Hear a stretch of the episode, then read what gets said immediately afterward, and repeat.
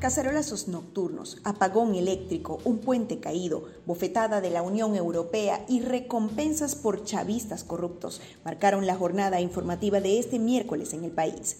Soy Marjorie Méndez y esto es Noticias NTN 24, Venezuela.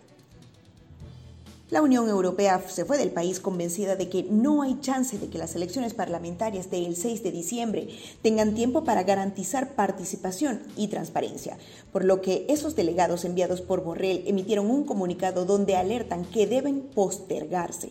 Más tarde, el dirigente Enrique Capriles Radonsky dijo que solo participará si se pospone el proceso y se modifican las garantías.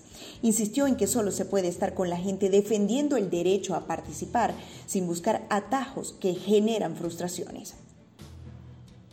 Una nueva falla eléctrica generalizada se produjo este miércoles en 13 estados del país.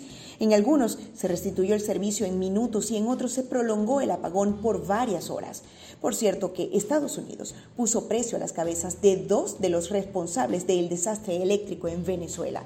Estos son Mota Domínguez y Eustiquio Lugo, quienes estuvieron al frente de Corpo Elec, la estatal eléctrica y amasaron fortunas dejando al país un pésimo servicio que ha cobrado incluso vidas.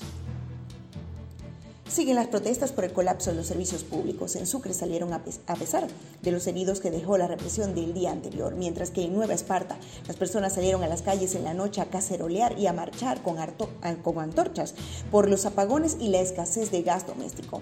En Lara, los paramilitares del régimen colgaron un video donde aseguran que patrullan las calles para evitar guarimbas en un intento de intimidar a quien exige sus derechos básicos.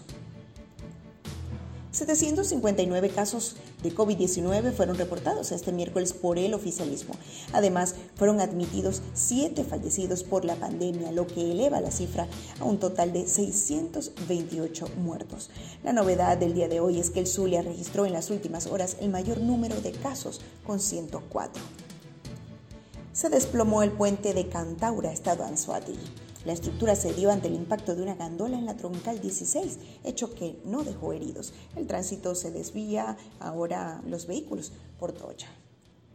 Esto es Noticias NTN 24, Venezuela.